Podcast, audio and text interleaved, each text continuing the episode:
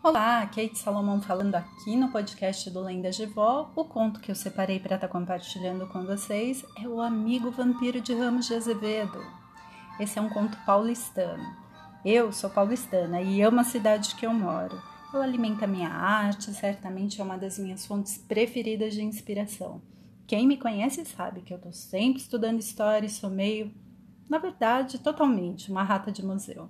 Não é incomum me ver papiando hora ou outra em algum café na região central de São Paulo, fazendo novos amigos. Às vezes eu me sento dentro do Mosteiro São Bento, que é um importante ponto turístico aqui da capital, o que eu amo fazer, e ali eu fico por horas, só observando as pessoas. Ou eu paro para ouvir a missa em canto gregoriano, que é uma missa em latim no fim da tarde e aí eu viajo no tempo. A realidade é que esse conto surgiu de uma dessas insanas viradas de tempo que é comum aqui em São Paulo.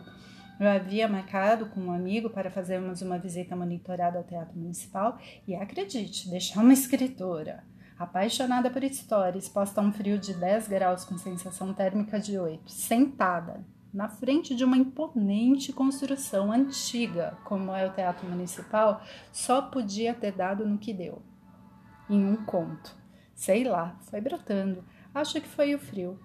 O meu bloco de notas foi recebendo palavra por palavra, foi fluindo, fui me perdendo, ou melhor, me achando e me envolvendo nesse que é um dos meus contos preferidos. São Paulo é uma cidade linda, cheia de encantos e mistérios. Por aqui houveram personalidades marcantes que fizeram história e que marcaram sua época. Esse é o caso do ilustre arquiteto Francisco de Paula Ramos de Azevedo, que tem em seu currículo importantes projetos em São Paulo, que é um museu a céu aberto. Com isso em mente, apenas imagine. É conhecido que várias das construções criadas dos projetos de Ramos de Azevedo se interligam subterraneamente, e é aí que surge a pergunta: com que propósito? Ramos de Azevedo, ainda jovem, esteve lá na cidade de Gante, na Bélgica, para estudar engenharia civil. Porém, chegando por lá, seu talento levou a mudar de ideia e ele resolveu estudar arquitetura.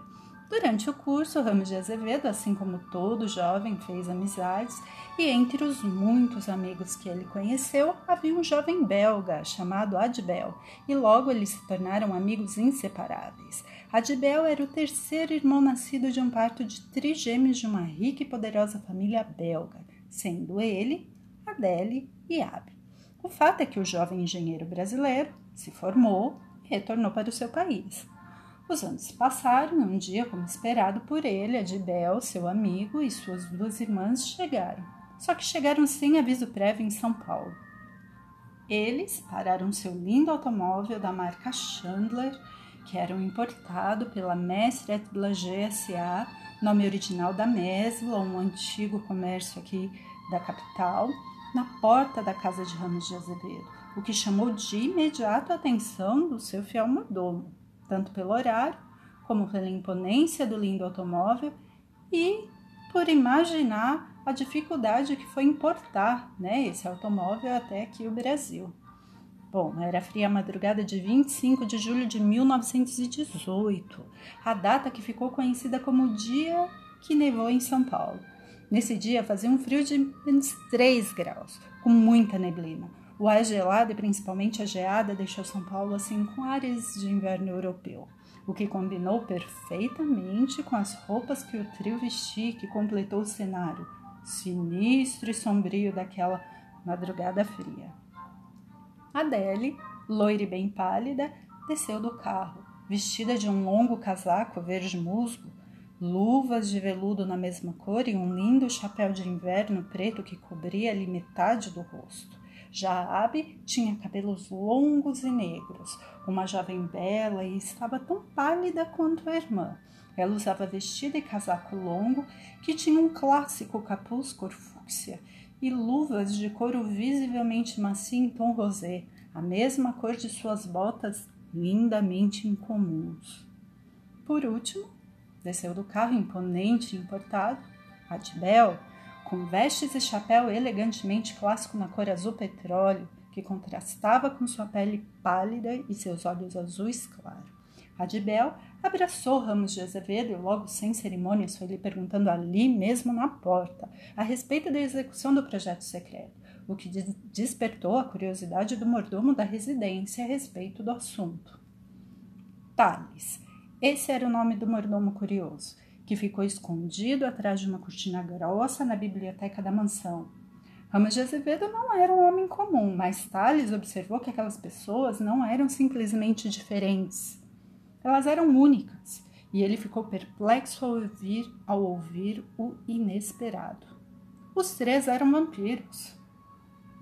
Como você pode imaginar, ele se apavorou ainda mais ao saber que eles iriam se instalar por tempo indeterminado aqui, no Brasil. Atento, o mordomo viu ainda que as vias subterrâneas encomendadas por Adibel iriam lhes garantir não só acesso irrestrito a basicamente todos os principais pontos do centro de São Paulo, como também lhe daria segurança ao caminhar longe dos raios solares letais para vampiro. Outro benefício de tais vias, explicava Ramos de Azevedo para Dibel, era a garantia de acesso a locais frequentados pela alta e seleta sociedade paulistana, sendo um deles o Teatro Municipal, que trazia um fácil acesso por vias subterrâneas ao famoso e bem frequentado Hotel Esplanada que serviria nesse caso como uma via de escape segura e discreta para os vampiros que poderiam se passar por atrizes, talvez cantores do teatro municipal. Bom, essa é a verdade que ninguém conta a respeito das vias secretas subterrâneas da misteriosa e encantadora São Paulo de 1918, porém que você acabou de ouvir aqui no podcast do Lendas de Vó. Nota: esse conto, apesar de ser ficção, tem seus dados climáticos históricos verídicos, o que realmente fez da antiga São Paulo destaque de notícia em vários jornais no ano de 1918. Quanto a mim, claro que aprimorei meu rascunho ao chegar em casa, o que resultou nesse conto.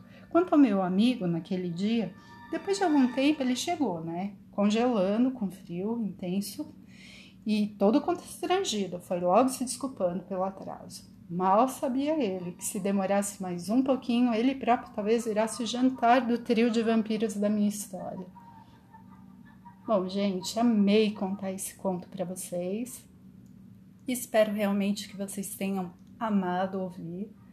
Te espero na próxima terça-feira aqui no podcast do Lendas de Vó. Até!